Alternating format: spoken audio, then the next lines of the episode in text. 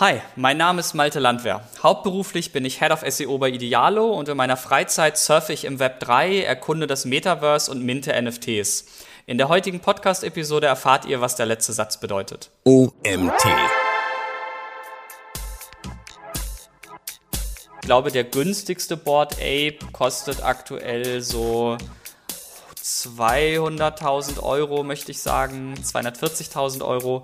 Ähm, die, also diese, diese Bilder, diese Profilbilder, NFT-Kollektionen, oder man spricht auch von äh, PFP, Profile Picture Kollektionen, die haben teilweise einen unglaublichen Wert. Herzlich willkommen zum OMT Online Marketing Podcast mit Mario Jung. Hallo Malte, letzte Woche in der Panel-Diskussion zu den Online-Marketing-Trends, heute schon wieder zu Gast bei mir im Podcast. Was genau ist das Metaverse? Das Metaverse, ja.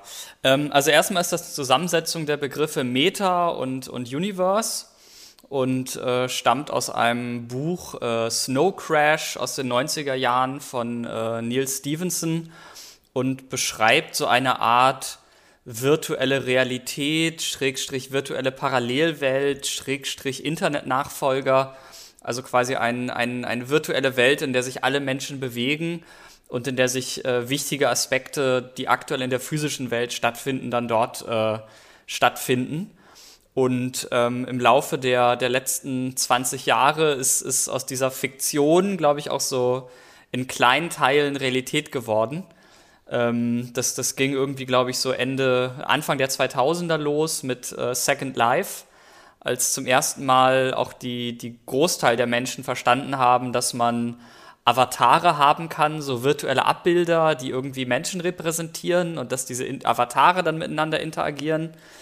Ähm, dann war, glaube ich, 2011 äh, Minecraft als Computerspiel so ein ganz großer Meilenstein, weil das so das erste Mal war, dass ein, ein Mainstream-Computerspiel äh, Spieler auch zu Machern gemacht hat und zu Gestaltern, weil in Minecraft ja ganz viele äh, Spielwelten von den Spielern selber gebaut wurden. Und äh, 2011 kam auch äh, dieser Film Ready Player One raus. Äh, da gibt es die Oasis, diese Virtual Reality, in der man alles quasi macht und in der Menschen sich bewegen. Und ich glaube, seitdem hat sich dieser Begriff so ein bisschen, äh, ist wieder auferlebt, hat sich fortgesetzt. Ähm, genau, ich weiß, ich soll noch ein bisschen mehr ins Detail gehen oder äh, hast ja, du noch. Ich, was ich spannend finde an dem, was du gerade ausgeführt hast, du sagst gerade, ein Buch in den 90er Jahren äh, spricht schon von dem Internet-Nachfolger. Das finde ich bemerkenswert, um ehrlich zu sein. Macht mich sogar ein bisschen baff, dass so eine Weitsicht da schon an den Tag gelegt wurde. Second Life, ja? Ja, stopp, da, da, da muss ich ganz kurz was zu sagen. Das ist halt die heutige Interpretation, dass es dann ja das Internet 3.0 ist. Äh, ob das hat der Autor, glaube ich, mit diesen Worten so äh, nicht gesagt im Buch. Dann Second Life habe ich tatsächlich mitgekriegt, äh, gefühlt auch den Absturz. Ich war selbst nie drin, aber ein Freund von mir hat mal richtig viel Geld dort investiert für irgendeinen so Laden und sowas und war natürlich mega enttäuscht im Nachgang, dass es so ein Bach wieder runterging. Trotzdem finde ich die Entwicklung natürlich spannend und als ich das Metaverse das erste Mal gehört habe und dass jetzt da Facebook mit sich umbenennt und warum sie sich umbenennen, da kommen wir vielleicht später auch noch dazu. Und dann ging natürlich die Diskussion in der Community, in der Online-Marketing-Community los.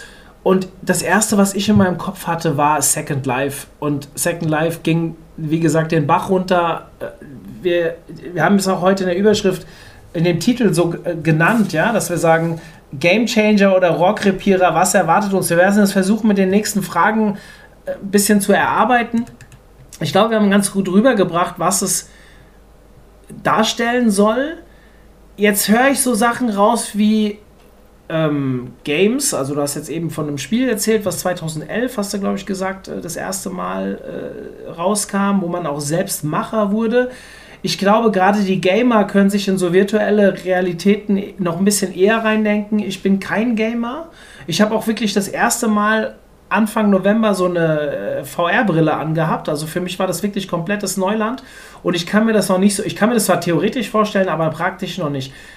Warum oder was hat Metaverse genau mit Virtual Reality zu tun?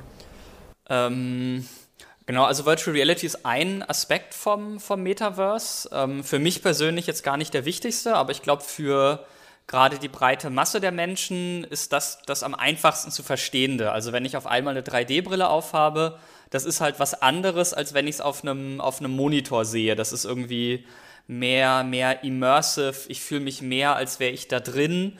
Und das ist dann, glaube ich, verständlicher, dass man dann jetzt sagt, ah, okay, vielleicht ist das der nächste Evolutionsschritt und ist jetzt was ganz Neues.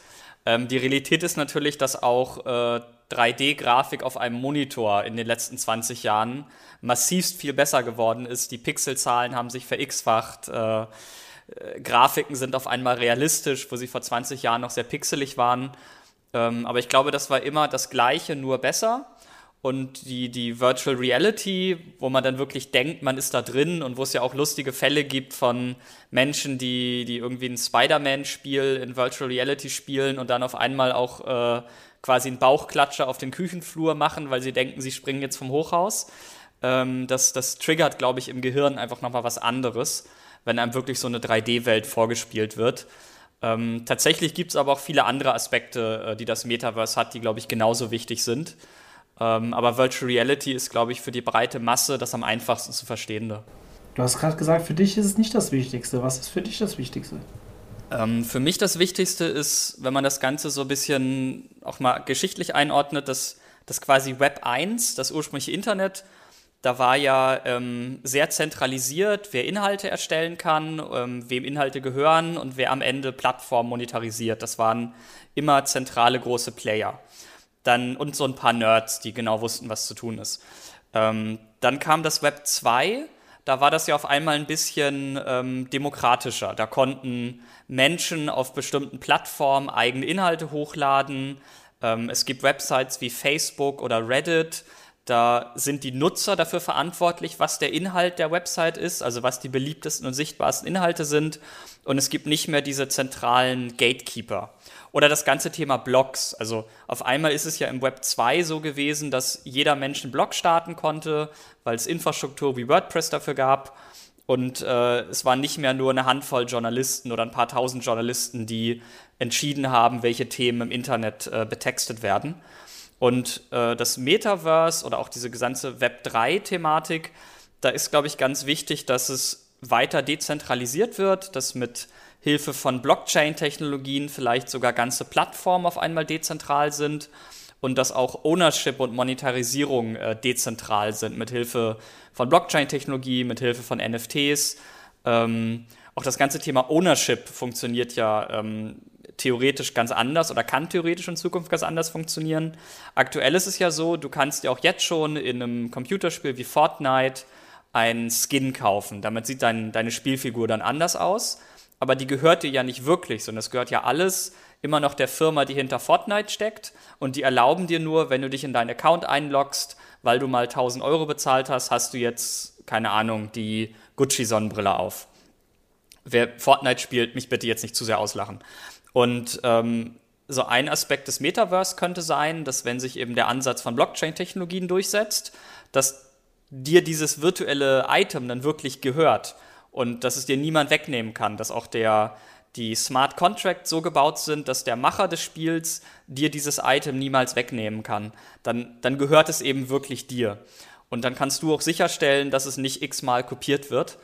Und ähm, das ist so für mich auch ein sehr, sehr wichtiger Aspekt des Metaverses, dass mit Hilfe von Blockchain-Technologie echte Ownership möglich ist und damit auch echte Partizipierung an Monetarisierung von Plattformen. Mega spannend, muss ich sagen. Wirklich mega spannend. Ich muss vielleicht mal ganz kurz erzählen, wie wir zu dem Podcast heute gekommen sind. Also für diejenigen, die jetzt letzte Woche den Online-Marketing-Trends-Podcast gehört haben, die haben die Diskussion mitbekommen, ähm, zwischendrin, dass es mal kurzzeitig um das Metaverse ging und ich hatte dann mit der Aussage aufgetrumpft oder dachte, ich trumpf damit auf.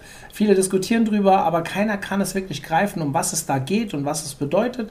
Warum? Es gibt noch wenig, relativ wenig dazu zu lesen, beziehungsweise klar hat Mark Zuckerberg mal ein bisschen was dazu erzählt, was Facebook davor hat, aber mehr ist ja noch nicht. Und hast du mich dann korrigiert, dass es eigentlich schon relativ viel gibt, was man dazu lesen kann. Und ich war so selbst ein bisschen baff und habe gesagt, hier, das ist eigentlich ein Thema für sich, lass uns einen Podcast draus machen. Und da wir ja alles spontane Menschen sind, haben wir gesagt, das ziehen wir jetzt direkt auf. Was ich allein in der letzten Woche, in der Vorbereitung auf diese Folge zum Thema Metaverse gelernt habe, hätte ich vor einer Woche noch nicht mal für möglich gehalten, muss ich ganz klar sagen. Und ähm, ich muss auch zugeben, dass ich mich noch nicht so viel mit dem Thema Blockchain und so beschäftigt habe, NFT und wie es alles heißt. Und hoffe, dass wir heute vielleicht A, ein bisschen mehr aufklären können mit deiner Hilfe, B, aber vielleicht auch das eine oder andere mitgeben können, wo man sich darüber tiefergründig schlau machen kann. Das wäre mir noch wichtig, vielleicht schon als, als äh, Hands-on-Fazit am Ende für die, die uns jetzt an der Stelle schon zuhören. Und lass uns direkt da einsteigen. Was hat Metaverse oder was hat das Metaverse mit, Block, mit der Blockchain-Technologie genau zu tun? Du hast eben schon ein bisschen was über Ownership geredet, aber mir fehlt noch so ein bisschen der Zusammenhang. Genau, also Blockchain, mal ganz grob vereinfacht, ist ja eine Art äh, Ledger, also ein Buch mit Einträgen, das öffentlich ist, das verteilt ist, das nicht manipuliert werden kann. Das heißt, anders als bei einem Computerspiel, wo eine Datenbank dahinter steckt, wo es immer irgendwie eine zentrale Entität gibt, die theoretisch beliebige Manipulationen vornehmen könnte, ist es bei Blockchain eben so, dass man sich einmal auf bestimmte Regeln geeinigt hat und dann, wenn du zum Beispiel ein virtuelles Grundstück kaufst oder ein virtuelles gold schimmerndes Schwert gekauft hast, dann äh, ist eben die Ownership in diesem Ledger eingetragen und niemand kann es dir wegnehmen, es kann nicht x-fach kopiert werden. Ähm, man hat einfach ein, eine öffentliche Basis von, von einsehbarer Ownership, der man auch vertrauen kann. Und dann ist ja eigentlich das meiste, was so in Computerspielen passiert oder auch in anderen virtuellen Welten, sind Transaktionen. Also ähm, entweder jemand bezahlt für etwas, jemand tauscht etwas, jemand erschafft etwas, jemand zerstört etwas. Und all diese Transaktionen kann man in einem Ledger festhalten. Und dann ist es eben nicht mehr so, dass man äh, einer zentralen Firma vertrauen muss, dass das schon alles irgendwie richtig ist, sondern dann ist es für jeden einsehbar und nachprüfbar. Da muss man jetzt aber ganz klar sagen, wenn sich das Metaverse von der Firma Meta oder die früher mal Facebook hieß durchsetzt, dann wird das nicht so sein. Die wollen sich zwar für Blockchain-Technologie öffnen, aber die werden ja einen Teufel tun und das alles transparent und äh, durch Externe kontrollierbar machen, sondern die werden sicherlich große Bereiche ihres Metaverse-Kandidaten sehr zentral managen und äh, sehr intransparent auch für die Allgemeinheit managen. Und ähm, das ist so ein bisschen die, die Krux an der Sache. Wir reden jetzt über das Metaverse, aber wir wissen ja noch gar nicht, was es ist. Es gibt eben ähm, aus dieser Krypto-Welt gibt es eben viele Leute, die seit Jahren an dieser freien Metaverse-Idee arbeiten. Da gibt es Projekte wie Decentraland zum Beispiel, wo, wo es eben alles sehr transparent ist, wo auch die Macher dieser Spiele oder dieser virtuellen Welten, wenn sie einmal etwas entschieden haben, das nicht einfach so rückgängig machen können, weil es eben in der Blockchain äh, es steht da halt drin. Also es ist, sie, sie haben die Entscheidung getroffen, zum Beispiel, wie viele Grundstücke gibt es, und da können sie nichts mehr dran ändern. Das steht jetzt fix fest. Und ich glaube, dass das, was Facebook oder Meta vorhat, äh, wird sicherlich etwas anders ablaufen. Das heißt, ähm, ich sage jetzt, die Blockchain ist wichtig. Es kann aber ja auch sein, dass sich eine Metaverse durchsetzt, vielleicht das von Facebook was dann überhaupt äh, gar nicht mehr so viel mit Blockchain zu tun hat. Auch wenn es natürlich jetzt eine Aussage gab, ich glaube von letzter Woche vom CTO von, von Facebook, glaube ich, ähm, dass sie sehr äh, stark sich integrieren wollen mit Blockchain-Technologie, heißt das ja eben noch lange nicht, dass es auch wirklich so, äh, so offen und transparent sein wird wie in, wie in anderen Projekten. Und vielleicht ein zweiter Aspekt neben diesen, dieser Ownership von Dingen, also ob das jetzt Grundstücke sind oder Gegenstände, ähm, ist natürlich nochmal die interne Währung. Ähm, auch da ist es ja so, dass die USA haben jetzt gerade gezeigt, dass wenn ein Land äh, eine Währung kontrolliert, dann kann man Sachen machen wie ganz viel Geld drucken und dann wundert man sich, wenn sechs Monate später eine massive Inflation kommt.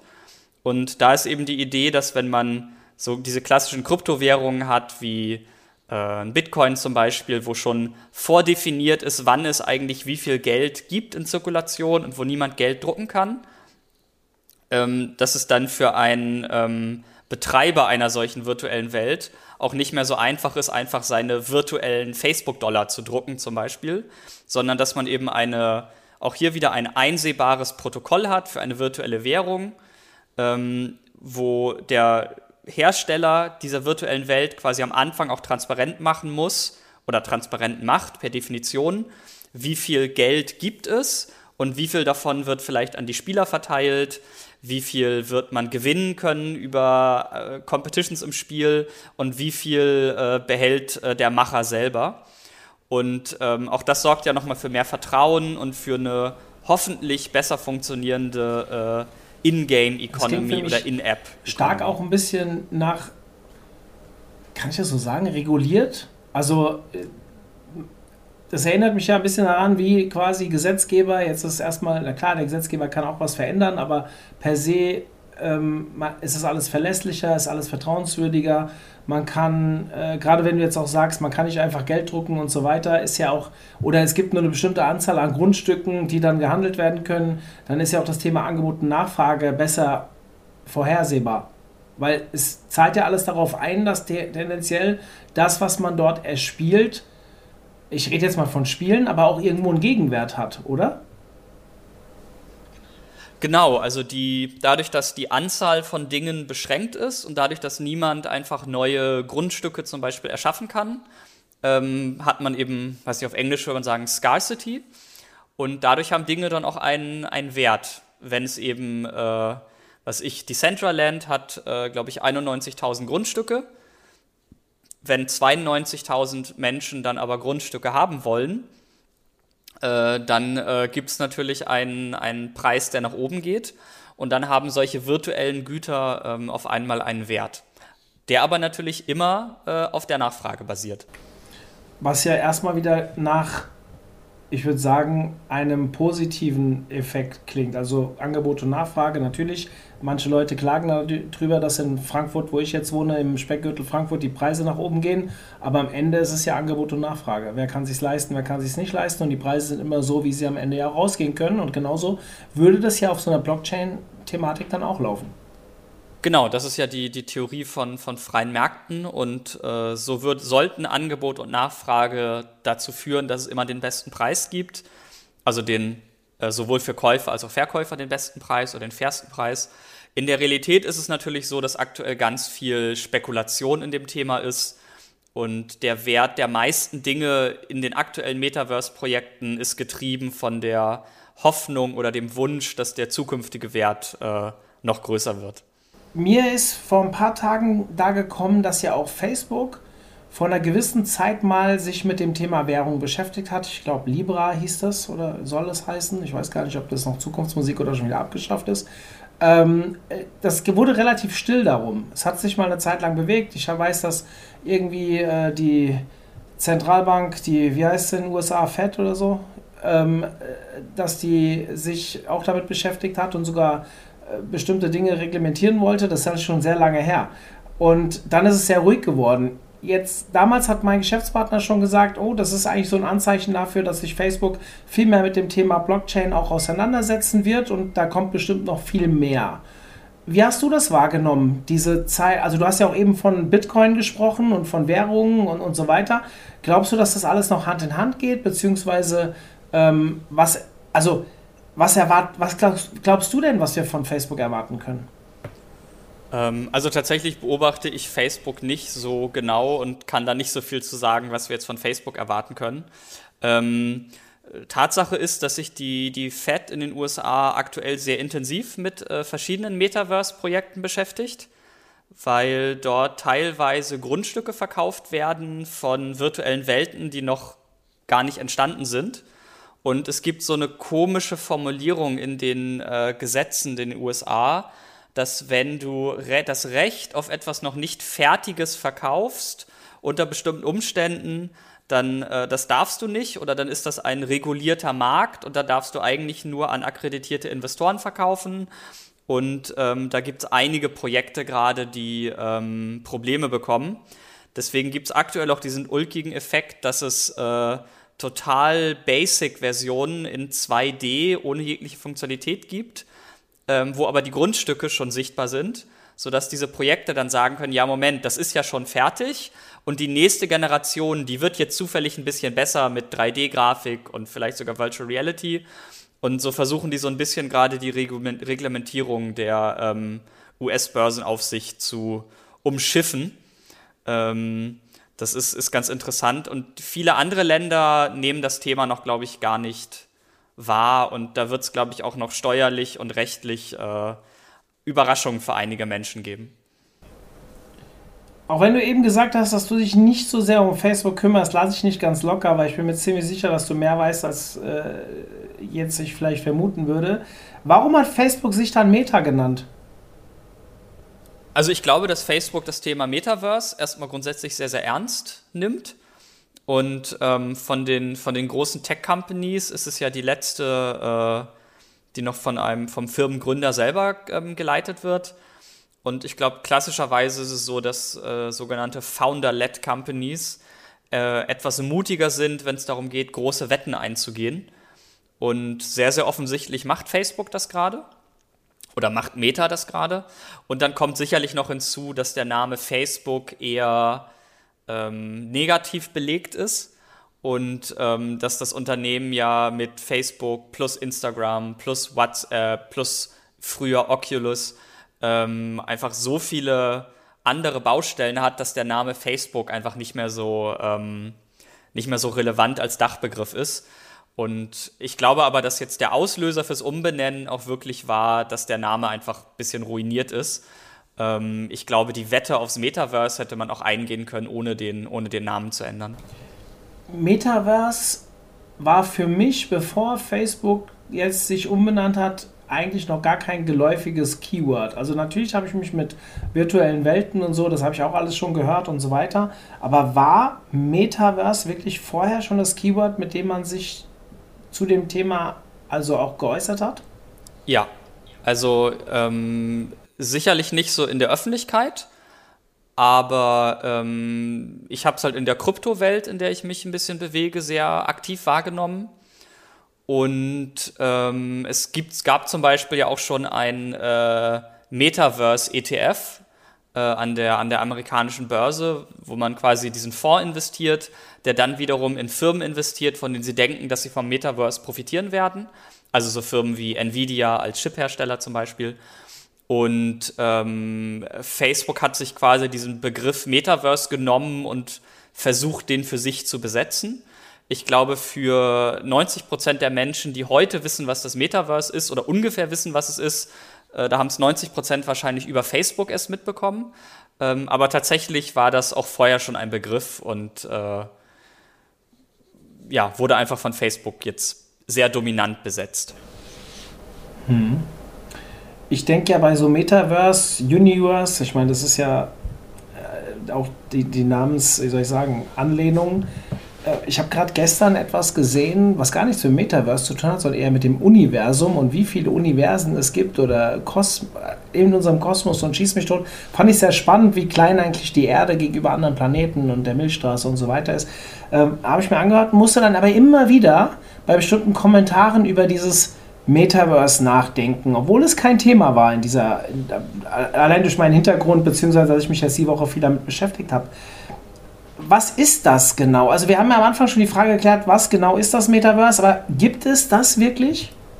Naja, also das Metaverse gibt es definitiv nicht. Ähm, es gibt kein, nicht die eine virtuelle Welt, in die wir uns einloggen. Ähm, vielleicht ist das Internet, so wie es aktuell ist, das Metaverse. Ähm, ich glaube, es gibt ganz viele Metaverse-Projekte, die das Metaverse sein wollen. Und ich glaube, es ist noch eine große Frage, ob sich davon wirklich eins durchsetzen wird. Ähm, vielleicht bleiben wir auch beim Internet und haben einfach für bestimmte Anwendungsfälle ähm, virtuelle Welten. Und ähm, ich habe für mich persönlich äh, auch noch eine Definition von Metaverse gefunden, die ich, die ich sehr gut fand. Nämlich vielleicht ist das Metaverse gar kein Ort und gar keine Applikation. Vielleicht ist das Metaverse eine Epoche, also ein, ein, ein Zeitraum, in dem äh, virtuelle Güter den gleichen Wert für Menschen haben wie äh, physische Güter und auch den gleichen Statusvorteil bringen. Ähm, das kann man sich so in ganz frühen Ansätzen angucken bei Fortnite, wo ähm, für Teenager ein Fortnite-Skin für einige hundert Euro genauso wichtig ist wie das neueste iPhone oder aktuell bei dem Hype um äh, NFTs, also Non-Fungible Tokens, ähm, wo es ja auch Menschen gibt, die, die Hunderttausende oder sogar Millionen von Euro ausgeben, um äh, ein, ein virtuelles, ein, ein Token zu halten, der teilweise ist da einfach nur ein Bild mit assoziiert ähm, das sich theoretisch jeder kopieren und runterladen kann. Und sie zahlen dann einfach nur für die Authentizität, dass sie der echte Eigentümer dieses Bildes sind. Und ähm, das, das passt für mich ganz gut in diese Denkweise, dass virtuelle Güter genauso viel Wert haben wie physische Güter und auch den gleichen Statusvorteil bringen, auch wenn dieser Statusvorteil sicherlich aktuell nur in sehr kleinen Communities vorhanden ist. Ähm, wenn ich dir jetzt sagen würde, dass, dass ich ein, äh, ein Bild für 100.000 Euro gekauft hätte, was ich nicht getan habe, ähm, wärst du wahrscheinlich weniger beeindruckt, als wenn ich eine 100.000 Euro Rolex am Handgelenk tragen würde. Also die Rolex würde mich jetzt auch nicht so beeindrucken, aber ich weiß, worauf du hinaus willst. Und ähm, da gebe ich dir voll recht. Also ich meine, das Thema, ich, ich, bringe immer gerne das Beispiel, als ich mir irgendwann mal ein besseres Auto gekauft habe, haben auf einmal alle in meinem Umkreis gedacht, meine Firma läuft besonders gut. Und eigentlich lief sie, lief sie nicht besser oder schlechter als vorher. Und äh, am, Ende, am Ende zielt das Thema Status ja, wie soll ich sagen, manche Menschen, viele Menschen sind sehr einfach gestrickt und schauen halt auf sowas. Und gerade wenn du dann in bestimmten Communities unterwegs bist, hat das natürlich also bei uns Fußballer war es dann halt ein bestimmter Fußballschuh oder keine Ahnung, eine bestimmte Position, die du gespielt hast oder was auch immer. Und deswegen kann ich das schon nachvollziehen. Ähm ich finde das Thema mega spannend, weil ich glaube noch nicht so dran. Also bei mir ist so, ich sehe schon die Anwendungsgebiete, also auch jetzt mit äh, VR-Brille, da spielt bei mir so wieder, ich bleibe mal mit dem Fußballbeispiel, du weißt ja, ich bin da so ein bisschen in die Richtung unterwegs.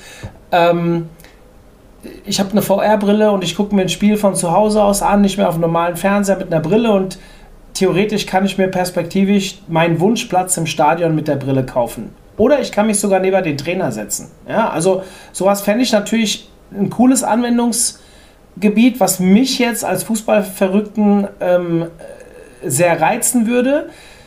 Ich sehe es aber noch nicht, obwohl ich seit gefühlt vier, fünf Jahren, vielleicht sogar schon länger, irgendwie von diesen Brillen höre und wie die kommen werden und so weiter. Ein Freund von mir hat im, im ähm, AR-Bereich mal eine Firma gehabt und schon vor fast zehn Jahren und er musste die Firma irgendwann zumachen, weil zu wenig Nachfrage war für diese Technologie. Jetzt heute würde er sich wahrscheinlich halten mit dem, was er da als Firma konnte, aber damals war das noch ein Ticken zu früh, sagt er sogar selbst.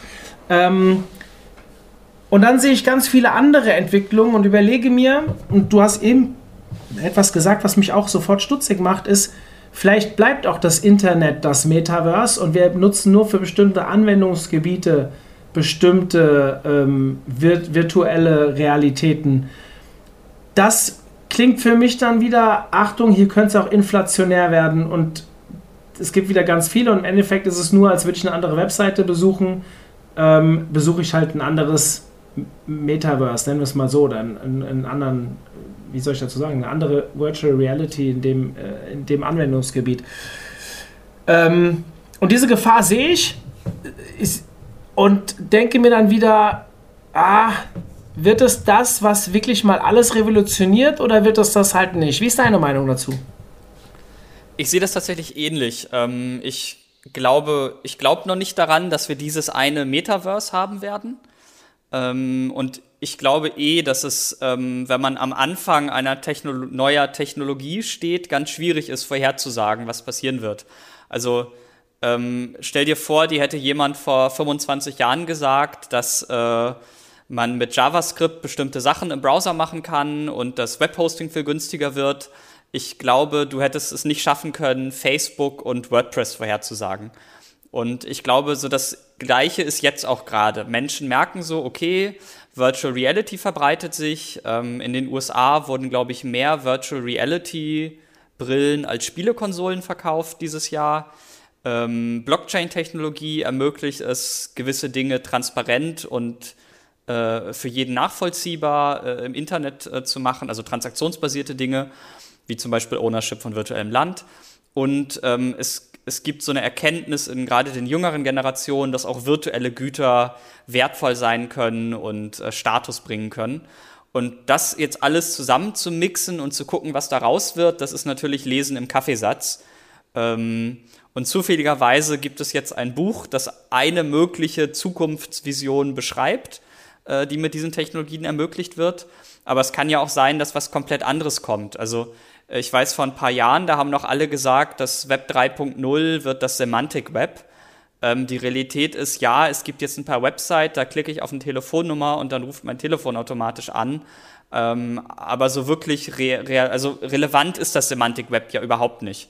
Oder auch das Internet of Things war ja ein Riesenhype. Und de facto ist es so, ja, ich habe jetzt irgendwie ein, zwei Geräte mehr zu Hause, die im Internet sind.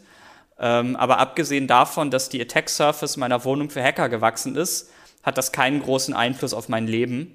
Und ähm, theoretisch können auch diese Technologien, die ich gerade genannt habe, im Rahmen des Metaverse einen solchen Impact haben. Ich, deswegen, ob es ein Metaverse geben wird, keine Ahnung.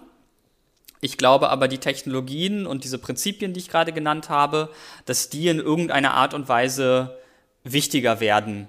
Also so ein Spiel wie Roblox zum Beispiel ähm, oder auch äh, die Skins in Fortnite ähm, das sind ja alles Dinge, die, die hätte man sich vor 20 Jahren so noch nicht vorhersagen können. Und ich bin mir sicher, es werden weitere Dinge passieren, die ähm, auf diesen Technologien basieren und auf diesen Prinzipien basieren. Und ich finde, das Metaverse ist einfach ein interessantes Gedankenkonstrukt, um die aktuelle Welt zu verstehen und vielleicht auch die Zukunft zu verstehen. Ich würde mich nicht hinstellen und sagen, das Metaverse wird Realität und es wird so und so aussehen. Das weiß de facto niemand.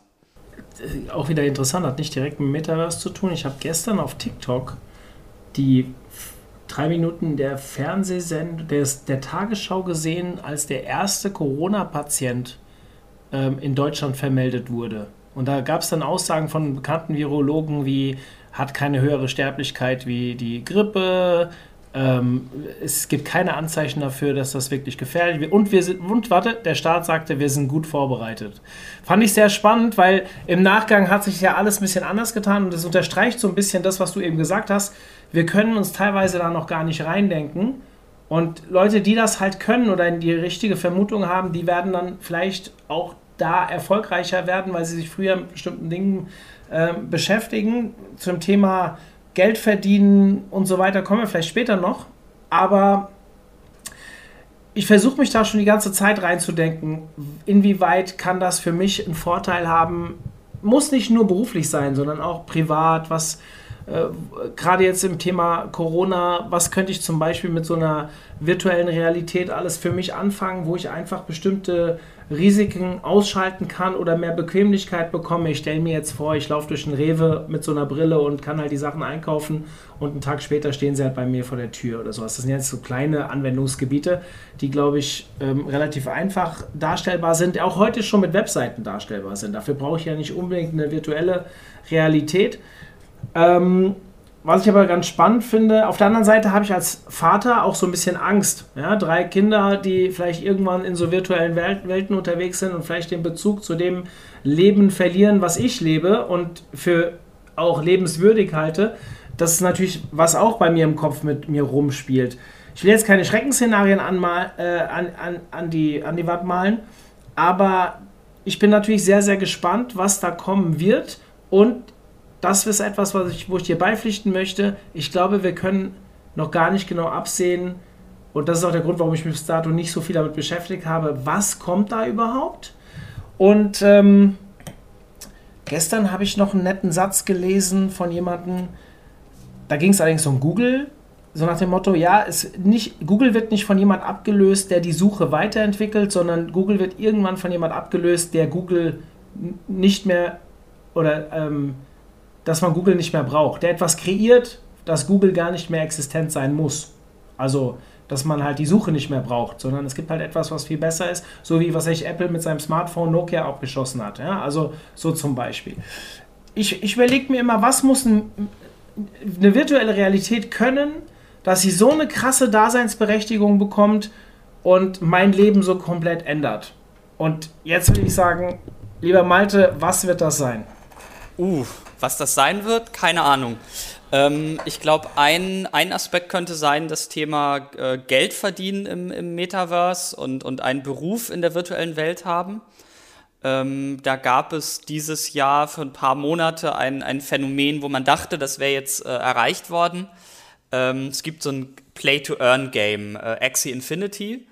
Ähm, das hat, äh, ist, ist ein Unicorn mittlerweile, die Company dahinter, und ist so eine Art, äh, sowas wie Pokémon. So, man sammelt so virtuelle Axies und baut Teams und die kämpfen gegeneinander und Axies sind so Tiere, so, so Pokémon-artige Dinger. Und ähm, es gibt ähm, zwei virtuelle Währungen in dem Spiel, beides Cryptocurrencies, die auf, Ethereum, auf der Ethereum-Blockchain basieren. Und eins davon ist äh, SLP, Smooth Love Potion. Das braucht man als neuer Spieler, um diese Axies zu äh, züchten. Und ähm, es gab eine Phase, da ist Axie Infinity so schnell gewachsen, dass es so viele neue Spieler gab, dass der Wert von dieser SLP-Währung immer weiter gestiegen ist. Und dann haben, hat, ich glaube, die Hälfte der aktiven Spieler hat äh, mehr verdient, als der Mindestlohn in den Philippinen ist. Und Großteil der Spieler kommt aus den Philippinen. Und irgendwie die Top 10% der Spieler haben mehr verdient als das Durchschnittsgehalt ähm, in den Philippinen. Und sonst war es bei Computerspielen immer so, dass vielleicht das Top 1 Promille der Spieler, die konnten damit Geld verdienen, die absoluten Profis. Und Axie Infinity war jetzt das erste Mal, dass wirklich ein signifikanter Anteil der Spieler Geld verdienen konnte. Aber natürlich war das Ganze eigentlich nur ein Pyramidenschema, äh, weil ähm, natürlich, als dann irgendwann so viele Spieler da waren, dass das Verhältnis von alten Spielern zu neuen Spielern immer größer wurde, äh, gab es natürlich auch immer mehr Leute, die SLP angeboten haben für die neuen Spieler, sodass dann äh, der Wert wieder gefallen ist. Und ähm, das, der Hype darum und auch der Hype, den das Ganze bei so typischen Silicon Valley Venture Capital Investoren hatte, hat so ein bisschen gezeigt, ja, es, es gibt, glaube ich, Interesse daran, mit virtuellem Verhalten, also mit Aktionen in virtuellen Welten Geld zu verdienen. Ähm, aber das war halt noch nicht sustainable. Und ich glaube, es ist auch schwierig, das Ganze sustainable zu machen, weil wie soll ein Computerspiel funktionieren, in dem die Hälfte der Spieler Geld verdient? Also außer die andere Hälfte der Spieler verliert sehr viel Geld. Ähm, und ich glaube, wenn jemand das äh, irgendwie nochmal schafft, irgendwie eine virtuelle Welt zu erschaffen, in der Menschen signifikant Geld verdienen, ähm, das könnte nochmal so ein Booster sein. Ähm, klassischerweise, wenn man sich anguckt, wie sich DVDs, Blu-ray oder auch Internetstreaming ausgebreitet haben, ähm, war das immer eher so das Thema äh, Erwachsenenunterhaltung.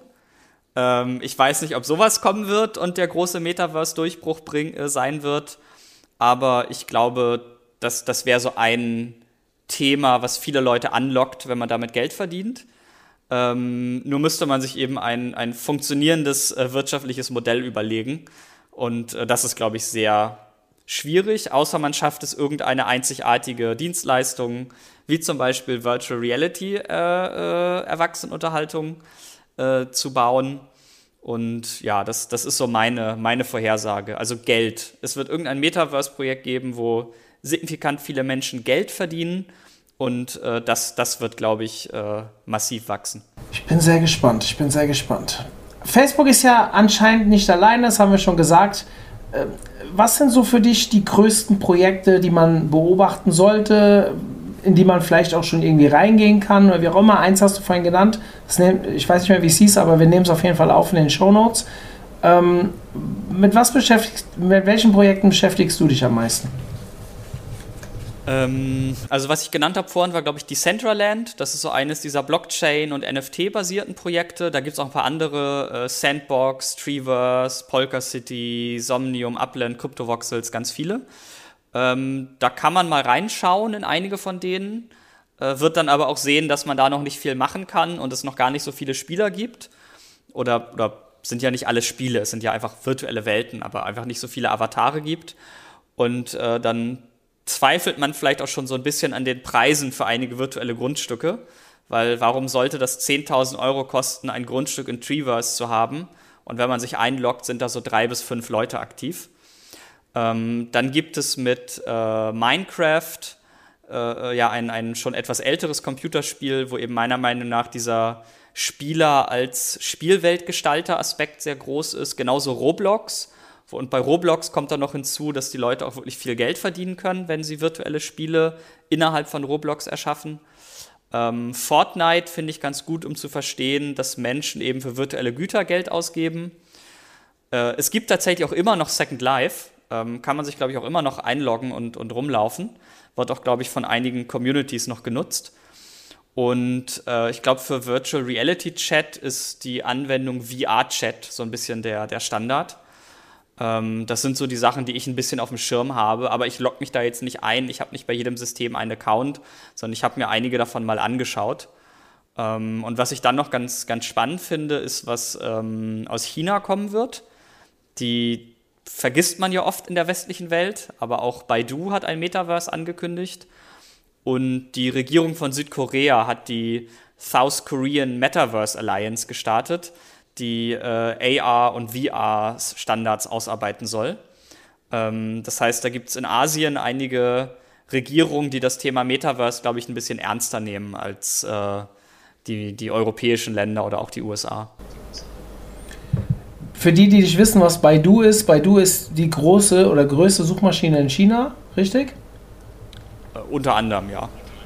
Ja, und äh, also kann man so ein bisschen mit Google vergleichen und da ja China, also ich habe es selbst noch nie genutzt, aber was man so hört halt und äh, äh, da China ja ein relativ großes Land, bevölkerungsstarkes Land ist, äh, hat das natürlich eine gewisse Daseinsberechtigung. Ähm, spannend, spannend, alles sehr, sehr spannend. Mer man merkt, irgendwie, bei mir greift gerade so ein bisschen das Fieber. Ja? Also ich bin so, du hast mich da letzte Woche ein bisschen angefixt. Ich habe schon vor zwei, drei Wochen so drüber nachgedacht, eigentlich müsste ich mich mehr damit beschäftigen. Ähm, ich mal mir in meinem Kopf schon so Anwendungsgebiete, Anwendungsbeispiele. Ähm, ich würde jetzt kein Geld investieren in irgendwelche Grundstücke oder sowas, also zumindest noch nicht. Man soll ja nie, nie sagen, aber aktuell würde ich das eher nicht sehen, sondern lieber in der echten Welt bleiben, wenn es um sowas geht, Geld zu investieren. Aber es ist auf jeden Fall enger zu beäugen. Was denkst du denn so vom zeitlichen Verlauf? Mit was müssen wir denn rechnen, bis da wirklich was zustande kommt? Mit dem man auch wirklich was anfangen kann? Finde ich eine ganz schwierige Frage. Und da gibt es ja auch die Diskussion, ist der aktuelle Hype um das Metaverse, ist das das Ende des Hype-Zyklus zum Thema äh, Internetfirmen und E-Commerce? Oder ist es quasi der Anfang eines neuen Hype-Cycles? Und ähm, finde ich ganz, ganz schwierig ähm, zu beantworten. Also ich, ich bin mir sicher, in den nächsten zehn Jahren wird irgendwas passieren. Aber ich bin mir auch sicher, in den nächsten zehn Jahren werden die allermeisten Metaverse-Projekte und die allermeisten virtuellen Grundstücke und NFTs und Tokens in dem Bereich äh, einen Wert von null oder fast null erreichen. Ähm, aber ja, das, das zeitlich mich festzulegen, keine Ahnung. Also ich bin, glaube ich, nicht der größte Metaverse-Experte auf der Welt und äh, auch kein, habe keine magische Glaskugel. Und äh, ehrliche Antwort ist keine Ahnung. Das heißt, du würdest kein Geld investieren? Äh, ich habe Geld investiert ins, ins Metaverse und prozentual betrachtet waren das auch meine besten Investments. Also zum Beispiel habe ich vor Anfang dieses Jahres habe ich mir das mal überlegt. Mensch, Metaverse, beschäftigst dich jetzt mit, glaubst dran, warum steckst du eigentlich kein Geld rein? Habe mir zum Beispiel den Mana-Token äh, von Decentraland gekauft und ähm, nach die, der hat sich eh schon gut entwickelt und nachdem Facebook dann diese Metaverse, das Metaverse oder Meta-Announcement gemacht hat, äh, da sind diese ganzen Metaverse-Krypto-Tokens, haben sich dann nochmal verfünffacht oder so. Ähm, habe ich mich ein bisschen geärgert, dass ich nur ein bisschen Spielgeld investiert habe. Ähm, aber ja, also ich habe seitdem auch weitere Investments getätigt, aber alles immer nur mit auf sehr, sehr kleiner Flamme. Meine nächste Frage wäre eigentlich, verdienen damit Menschen schon Geld? Jetzt hast du, ich glaube, wir müssen es ein bisschen zweigleisig betrachten. Man kann natürlich in Firmen investieren, so wie du es gemacht hast, die sich mit dem Thema beschäftigen. Dass da jetzt natürlich so eine Meldung mit Facebook kam und du kurz vorher investiert hast, könnte man jetzt auch von Glück reden oder von Pech, dass du es nicht wusstest und nicht mehr investiert hast, hast ja eben selbst gesagt. Aber verdienen denn Menschen schon wirklich jetzt Geld mit dem, was in diesen virtuellen Welten passiert. Du hast eben davon geredet, oh, du gehst eher davon aus, dass bestimmte Werte auf Null fallen werden. Aber irgendjemand hat ja dann genau, was also damit verdient. Die Facebook-Sache, noch ein Kommentar dazu, ist sogar noch schlimmer. Ähm, ich wusste, dass Facebook diese Umbenennung machen wird, ähm, weil man ja die, äh, die haben ihre DNS-Records geändert von den Meta-Domains ein paar Tage vorher. Und ich weiß doch, dass ich darüber nachgedacht habe, ach krass, dann werden die wohl ihr neue Brand äh, als Meta bezeichnen. Und äh, habe überhaupt nicht darüber nachgedacht, dass das vielleicht einen krassen Hype auf das Thema auslösen wird. Insofern, das, da war ich so richtig dumm. Ähm, genau zu deiner Frage. Ich, also die allermeisten, das allermeiste Geld wird aktuell mit Spekulationen verdient. Also man kauft irgendein Grundstück zum Beispiel für viel Geld und dann wird es noch viel mehr Geld wert und dann verkauft man es. Ähm, es gibt aber auch schon echte Geschäftsmodelle. Also es gibt zum Beispiel die Firma Metaverse Billboards, die sich so ein bisschen als das, das Ströer der Virtual Reality bezeichnen.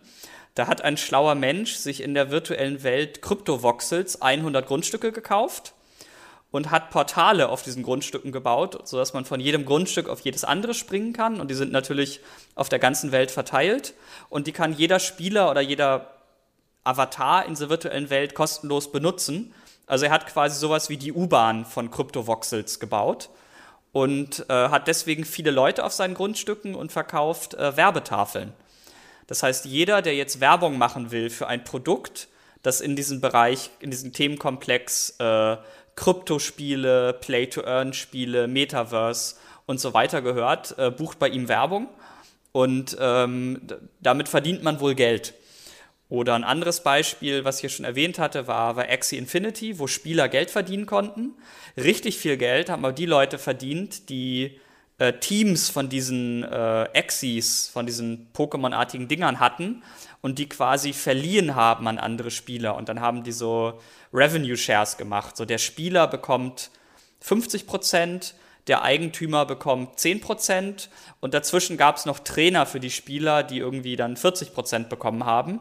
Und dann hattest du, wenn du reich warst, hattest du eben äh, zehn Trainer, die für dich gearbeitet haben und jeder von denen hatte zehn Spieler. Und äh, da gibt es Menschen, auch, auch hier in Deutschland, die haben da 100.000 Euro im Monat und mehr mit nach Hause genommen. Ähm, das, das heißt, da gibt es schon einige Leute, die, die ganz gut Geld verdient haben, auf verschiedene Arten und Weisen. Finde ich, also wenn ich das so höre, für mich ist es natürlich weit weg. Ich denke mir dann nur krank eigentlich, dass Leute da schon so früh solche Geschäftsmodelle entwickeln und ich finde das bemerkenswert krank. Also nicht negativ, sondern positiv. Auf der anderen Seite denke ich mir wieder, wo führt das Ganze noch hin? Aber ja, es sind immer so die zwei Seiten, die mit äh, schwingen. Das eine positiv natürlich, welche Vorteile und negativ, welche Nachteile das hat. Ähm, ich gehöre ja zu den Menschen, die ja auch Unternehmer sind und natürlich sowas auch toll finden, wenn sich Leute in sowas reindenken und dann auch relativ schnell einen Weg finden, sowas zu monetarisieren oder einen Mehrwert zu liefern, auch wenn es nicht direkt sich monetarisiert, der sich aber langfristig dann auch auf sie auszahlen wird. Ähm, jetzt haben wir eben darüber geredet, wie Leute Geld damit verdienen können oder vielleicht schon verdient haben. Jetzt lass uns mal ein bisschen in die Ecke springen, die jetzt wahrscheinlich auch ein paar eher verpönen. Wie werde ich mit sowas reich? Ja, wenn ich das wüsste, dann würde ich jetzt reich werden und nicht im Podcast sitzen. Ähm, ich glaube, eine Sache, die man machen kann, wenn man sich für das Thema interessiert und auch einfach was lernen will, einfach dann teilnehmen. Ähm, einfach mal in Welten einloggen, äh, einfach mal ein eigenes äh, äh Metamask-Wallet einrichten, dann ein paar Ethereum draufschieben und, und sich mal ein NFT zum Beispiel kaufen ähm, in, in solch virtuellen Welten rumlaufen und gucken, was passiert. Ähm, da gibt es tatsächlich den ganz schönen Effekt, dass bei äh, vielen Krypto-Projekten es oft äh, Airdrops gibt. Das heißt, äh, dadurch, dass ja alles in diesem Ledger öffentlich einsehbar ist, kann man ja auch jederzeit sehen, hey, wer waren eigentlich die ersten 1000 aktiven Spieler und kann denen eine Belohnung schicken. Und ähm, das passiert auch immer mal wieder. Und äh, ich, ich kenne Leute, die haben wirklich signifikant viel Geld dieses Jahr einfach durch sogenannte Airdrops bekommen, wo sie einfach äh, teilweise klassischerweise bestimmte Krypto-Tokens geschickt bekommen haben, ohne irgendetwas dafür zu tun, ähm, als Belohnung dafür, dass sie bei irgendeinem Projekt früh dabei waren. Ähm, das heißt, wenn man einfach dieses Ökosystem aktiv nutzt, kann man durch Airdrops irgendwann mal was bekommen. Aber ganz wichtig, Ähm, es kann natürlich, wenn alles auf Null crasht oder auf fast Null, dann sind auch diese Airdrops quasi wertlos. Also das ist keine Garantie zum Gelddrucken. Ähm, es gibt natürlich die Möglichkeit, über in Aktien zu investieren, in, in ETFs zu investieren. Es gibt, glaube ich, mittlerweile drei Metaverse-ETFs in den USA, in die man investieren kann. Äh, man könnte sich theoretisch so Tokens kaufen, also die Krypto-Tokens, Sand für Sandbox, Mana für Decentraland. Ähm, ich persönlich finde noch sehr spannend ähm, den Metaverse Index Token. Das ist ein Krypto-Token, der wie ein ETF funktioniert oder wie ein Fonds funktioniert und quasi äh, mehrere andere Krypto-Tokens, die Metaverse-Bezug haben, abbildet. Das ist, glaube ich, so ein bisschen, hat man das Risiko ein bisschen mehr gestreut. Oder man könnte sich den Token der Yield Guild Games kaufen, den YGG-Token oder YGG. Das ist eine, eine Art Gilde, die Play-to-Earn-Games spielen. Also das, was ich gerade mit äh, Axie Infinity beschrieben habe, da gibt es auch noch viele andere Spiele und die kaufen sich eben, äh, was auch immer man braucht in diesen Spielen und verleihen das dann an Trainer und Spieler und verdienen damit Geld. Oder man könnte in Ethereum investieren, diesen, den, den, den Ethereum-Token äh, oder ETH. Das ist die Infrastruktur für die meisten dieser Projekte. Aber bei all diesen Ideen muss man sich klar machen, ähm, auch wenn das Metaverse ein Riesenerfolg wird, äh, auch Eisenbahnen waren mal ein Riesenerfolg, Ölaktien waren mal ein Riesenerfolg, Tech-Aktien waren mal ein Riesenerfolg. Und trotzdem gab es Zeitpunkte sehr früh, wo es einen Hype gab, wo man Geld verlieren konnte. Also die, die Dotcom-Bubble, äh, da haben ja viele Leute sehr viel Geld verloren. Und äh, auch wenn sie recht hatten, ja, heute sind Technologie- und E-Commerce-Unternehmen die wertvollsten Unternehmen der Welt.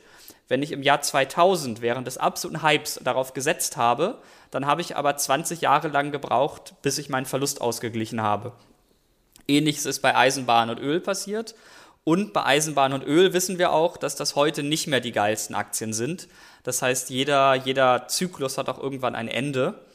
Und äh, dann gibt es ja noch diese ganz interessante Geschichte mit den Tulpen, ähm, die, die mal absolut fantastilische Preise hatten. Auch das kann man sich ja mal angucken. Ähm, weil bei jedem Hype ist es so, es gibt am Ende jemanden, der kauft und einfach keinen weiteren Käufer findet. Diese äh, Greater Fool-Theorie. Äh, also auch wenn etwas keinen Wert hat, aber jeder denkt, dass es Wert hat, einfach nur, weil man denkt, man kann es mit Gewinn verkaufen. Es gibt immer jemanden am Ende, der äh, das Ganze nicht verkauft bekommt. Ähm, deswegen sollte man nur mit Geld investieren, also man sollte eh nur Geld investieren, das man verlieren kann. Und gerade bei so einem hochspekulativen Thema äh, sollte man sehr, sehr, sehr äh, vorsichtig sein. Ähm, ich habe jetzt hier ein paar Sachen genannt, die ich sinnvoll finde. Und also so, um da mal äh, transparent zu sein, ungefähr 20 Prozent meines Portfolios stecken in Kryptoassets, also Metaverse, Metaverse und anderen. Ähm, und das muss aber jeder für sich selber wissen. Ich kenne auch Leute, die haben fast 100 Prozent ihres Networks in Kryptoprojekten. Und ich kenne auch Menschen, die sind dadurch äh, sehr, sehr reich geworden. Und es wird aber auch Menschen geben, die dadurch sehr, sehr arm werden. Das muss man sich, glaube ich, immer klar machen. Ich äh, habe Facebook-Aktien, ja. Aber schon viel länger, als diese Metaverse-Facebook-Geschichte bekannt ist. Ich finde das ja spannend. Also ich muss sagen, ich finde auch nicht alles gut, was Facebook macht. Und ich habe auch Facebook-Aktien. Habe allerdings, ähm, nachdem ja Google früher als Facebook mit Google Ads begonnen hat und so weiter, ähm, irgendwann für mich erkannt als Berater, dass in allen Unternehmen schon Google Ads-Experten unterwegs waren, aber so langsam erst die Facebook oder Social Media Ads, nennen wir mal so, aber in erster Linie Facebook Ads, Experten so langsam eingestellt wurden. Und da habe ich für mich so entschieden zu sagen, hey, warte mal, das nimmt eine ähnliche Entwicklung, die wird nicht genau identisch sein, aber jetzt scheint Facebook mehr Geld zu verdienen, jetzt bilden sich die ersten Jobs dafür. Das ist jetzt, wie lange ist das her? Fünf Jahre, sechs Jahre, keine Ahnung. Und dann habe ich für mich entschieden, ich möchte da rein investieren. Dann ging es ja einen Schritt weiter und ich bin jetzt sicherlich nicht der große Investment-Experte, aber Instagram-Zukauf, später dann ähm, das Thema WhatsApp, was ja bis heute eigentlich noch gar nicht richtig monetarisiert ist. Also da sind ja unglaublich viele Daten. Jetzt gehen die ersten Sachen los, wie, äh, keine Ahnung, was da alles gemacht wird, aber ähm, im Endeffekt ist ja WhatsApp mehr oder weniger werbefrei. Und wenn ich mir jetzt überlege, was für ein Potenzial da noch dran hängt und das meiner Meinung nach noch gar nicht in diesem Börsenkurs drin ist, und jetzt kommt noch das Thema Metaverse, wo wir sicherlich eine kleine Wette eingehen, aber dadurch, dass Facebook als großer Name das Thema natürlich auch gewissermaßen treiben kann, ähnlich wie keine Ahnung, ich vergleiche das gerne mit äh, Elon Musk, der irgendwas promotet auf Twitter und auf einmal springen irgendwelche Börsenkurse, egal ob was dahinter war oder nicht. Facebook kann das ja im Prinzip auch. Ich meine, bring es mal auf den Punkt. Facebook ist das größte Land der, der Erde. Die haben über zwei Milliarden Nutzer. Ähm, wenn man das so betrachtet, ist die Macht, die dieses Portal hat, gigantisch. Und wenn die jetzt so ein Thema vorantreiben und sich sogar umbenennen in das Thema, müsste man ja eigentlich glauben, dass es ein sehr, sehr großes Thema wird. Oder? Halte ich für eine gute Zusammenfassung der Situation und deckt sich auch mit meinen Gründen, warum ich weiterhin Facebook-Aktien habe. Also, hey, vielleicht steigen jetzt morgen die Kurse, wenn, nee, morgen kommt der Podcast noch nicht online. wenn die eine Million Zuhörer, die bei mir hier zuhören, das hören und jetzt alle Facebook-Aktien kaufen, geil, da kann ich mich zur Ruhe setzen. Dann, dann sollten wir vielleicht an dieser Stelle erwähnen, dass das keine Finanzberatung ist und soweit ich weiß, keiner von uns beiden äh, das als Tipp, als echten Tipp gibt. Wir, wir besprechen hier nur unsere eigenen Vorlieben und Sichtweisen. Danke, dass du mich rechtlich nochmal absicherst. Ich, ich schließe mich dem an, was Malte eben gesagt hat. Spannendes Thema, Malte. Also erstmal äh, vielen Dank, dass du uns hier auch zur Verfügung gestanden hast. Ich bin gerade überlegen, ob wir noch irgendwas vergessen haben. Irgendwas, was ich dich noch fragen könnte zu dem Thema. Hast du irgendwie noch was, was du gerne noch loswerden willst zu dem Thema? Ähm, ich überlege gerade, ich weiß nicht, ich habe ein paar Mal den Begriff NFT verwendet. Ich weiß nicht, ob ich ihn erklärt habe am Anfang. Nee, ich glaube nicht. Und dann sagen wir da vielleicht noch drei Sätze zu. Ähm, NFT ist ein Non-Fungible Token. Also Non-Fungible heißt einfach nicht austauschbar. Ähm, was damit gemeint ist, ist, dass die meisten Krypto-Tokens wie Ethereum, Bitcoin und so weiter, ähm, da ist es also ein ETH ist ein ETH. Das ist so wie ein Euro ein Euro ist. Und äh, die haben nicht, natürlich haben die auch, also natürlich werden die, werden die getrackt und natürlich gibt es bei, bei Euro-Noten sowas wie eine Seriennummer. Aber im Endeffekt ein Euro ist ein Euro und niemand interessiert, äh, welcher Euro das jetzt ist. Und das heißt, die sind fungible, also austauschbar. Und wenn man sowas wie ein Grundstück oder ein magisches Schwert der Stärke äh, als also ein Item im, als auf der Blockchain abbilden will, dann macht man das eben über einen solchen non-fungible Token, wo dann wirklich ein Token zum Beispiel ein ganz bestimmtes Grundstück in Parzelle A36 ist.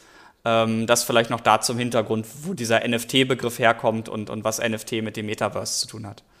Wo nimmt man denn noch NFT? Wo, wo braucht man denn noch NFTs? Außerhalb vom, vom Metaverse? Also der ganz große Trend aktuell ist Kunst als NFTs zu haben, also virtuelle Kunst.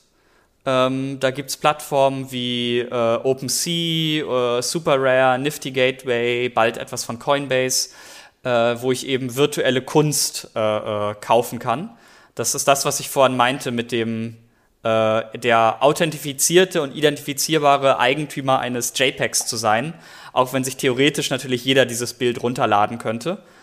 Und innerhalb dieser, dieser NFT-Community, da ist ein ganz großer Trend, dass man sogenannte Generative Art macht. Das heißt, ein Künstler designt einmal zum Beispiel einen Affenkopf und äh, definiert dann bestimmte Attribute wie äh, hat eine Mütze auf, hat ein cooles T-Shirt an, hat einen Ohrring, hat eine von drei Frisuren und dann generiert ein Algorithmus tausend Bilder aus diesem Grundprinzip und den den definierten ähm, Attributen.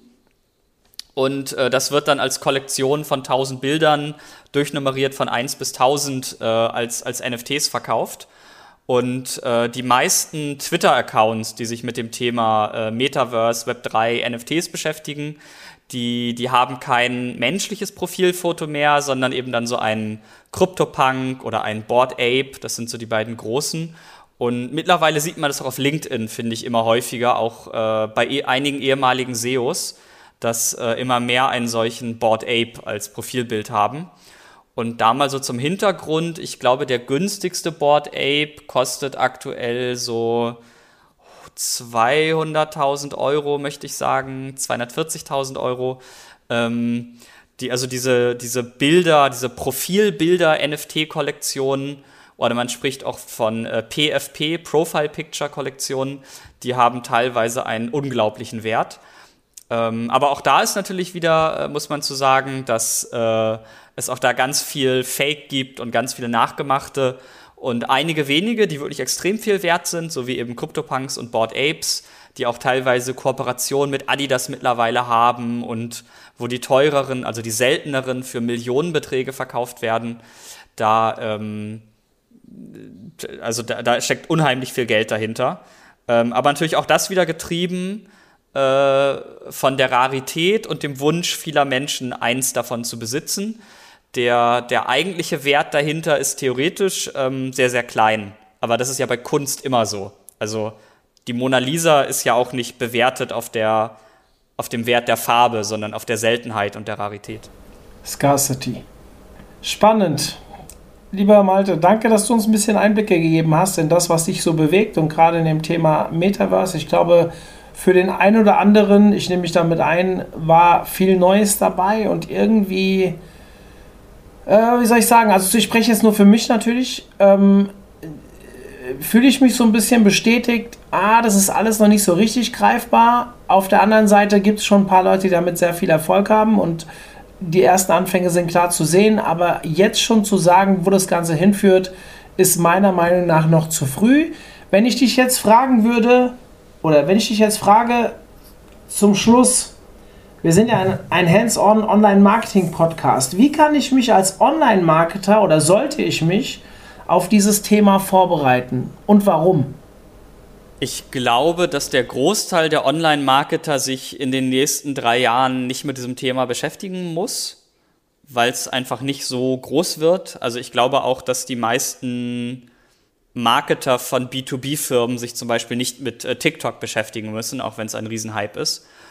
Und ich glaube, dass es für all diejenigen interessant ist, die eine Zielgruppe haben, die sich in diesen Welten fortbewegt, weil dann könnte es möglich sein, zum Beispiel sehr günstig Werbung dort einzukaufen.